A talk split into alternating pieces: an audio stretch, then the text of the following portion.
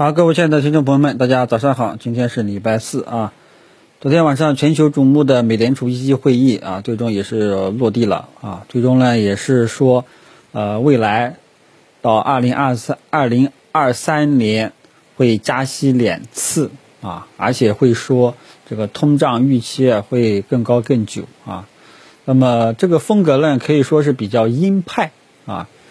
这个你看，最终的结果大家也看到了啊，国际这个金价、银价出现大跌，美国三大指数也是出现大跌啊。这个消息公布之后啊，这个纳斯达克啊跟几个指数全部跳水啊。但是呢，纳斯达克跳水完这个跳完水之后呢，又出现一个微型反转啊，所以我们可以看出啊，科技股相对来说影响比较小一点。啊，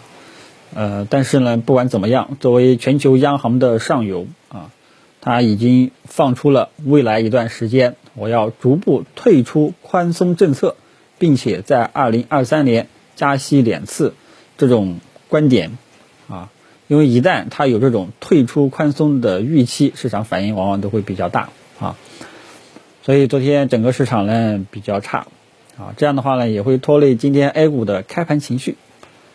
那么 A 股呢，到底最终啊，最终能不能扛住啊？大家要留意一下今天的一个走势。今天我们 A 股呢，建议大家多看少动，先看看情况啊，不要急着去下手。看什么？就是看这个消息落地之后啊，咱们 A 股低开之后，今天能不能扛住啊？如果说能够扛住，后面才有希望啊。扛不住的话呢，市场的不确定性会进一步加大，明白吧？呃，昨天已经跟大家分析过了，如果说这两天，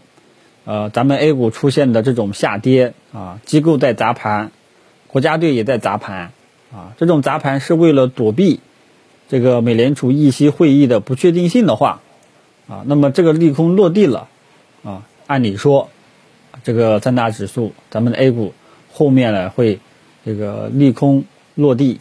啊，利空兑现变利好，会止跌反弹。啊，到时候大家注意一下，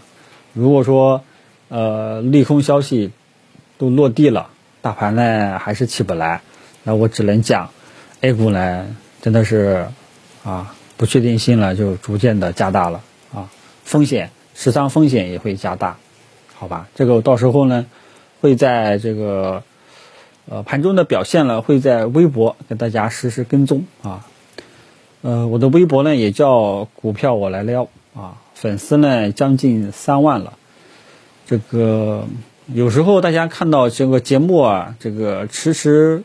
看不到啊，说明审核比较慢。大家可以到这个微博去看啊，微博呢一般来说很快就出来了。所以今天呢，我们基本上呃没有什么重点啊，因为今天大概率低开的话，主板方向低开的会多一点啊，尤其是像周期股这一块啊。我们现在主要做的就是先看啊，先看戏啊，看看能不能扛得住，有扛住的迹象，咱们再看能不能伸手去建仓、去试仓、去低吸啊。如果说没有这种明显的止跌企稳的迹象，最好还是多看少动啊。如果说真的出现很悲观的走势的话，那么该止损就要止损了，就不要去拖了，好吧？嗯，反正今天这两天的走势啊，反正这一周的走势呢比较关键，其他的消息也也就没有什么大的主要的一些消息了啊。大家也不要问我什么这个支撑位那个支撑位啊，我从来基本上很少去说支撑位，我主要关注的是市场结构、市场趋势啊。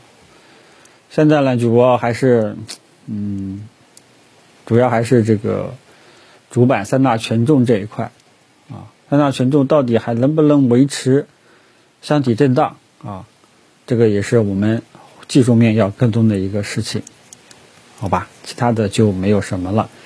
啊，今天主要是考验的是大家盘中的盘中的啊这个盯盘能力、看盘能力，好吧？这个怎么讲呢？反正今天是礼拜四。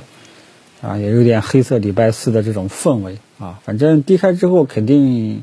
盘中肯定还是有会有下探动作的，就是下探动作完成了之后，能不能拉回来了？啊，这个跟大家一起祈祷吧。我现在也只能也只能这么去说了啊，因为现在这个美联储退出宽松货币政策，从这个事件事件上转折度还是比较大的，就看 A 股自身的表现了。谢谢大家。